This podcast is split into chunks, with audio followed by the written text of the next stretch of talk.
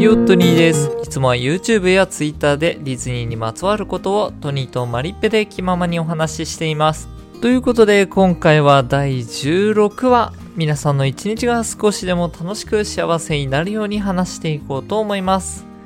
今日のテーマはエントリー受付に関してです。9月17日にディズニーランドのニューファンタジーランドのオープンが発表されました。それに伴って多くの新しいアトラクションやグリーティング施設のオープンが控えています。そんな施設当然混雑が予想されますよね。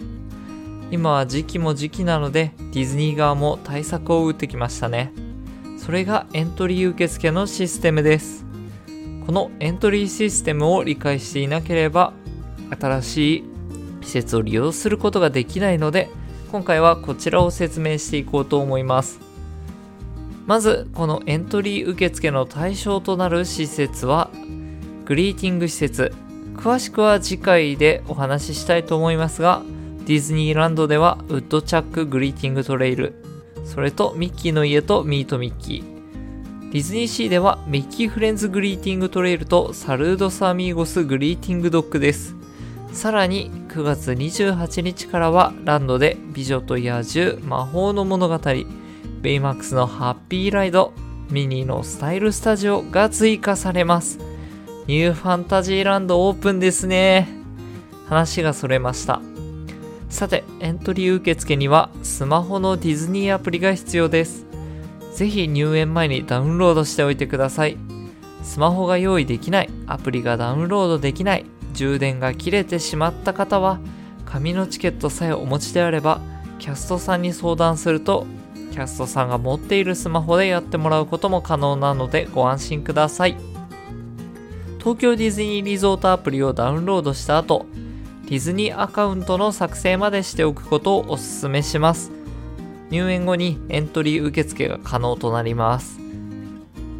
それでは実際のエントリー受付の仕方なのですが、アプリを開くと下に白い部分がちょびっと出てきますね。これを上にひょいっと引き上げて少し下にスクロールするとプランという欄があります。そこを探すとエントリー受付があるのでタップ。するとアトラクションや施設が出てくるので選んでいただくと時間選択画面が出てきます。選んでいただくと結果が表示されるという形です。注意したいのはこちら確実に入れるわけではなく抽選のような仕組みになっています。しかも1つの施設に対して1日1回しか1グループ1回しか申し込めないので外れてしまうとその日は施設を利用することができません。また受付時間の変更や取り消しもできないのでお気をつけください。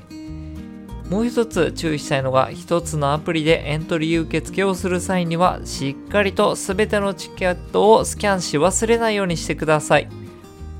デジタルファストパスが導入された時もスキャン忘れで1人だけファストパスが取れてしまったという事件も少なからず起きていました。はい今回はディズニーパークで導入されるエントリー受付に関してご説明させていただきました。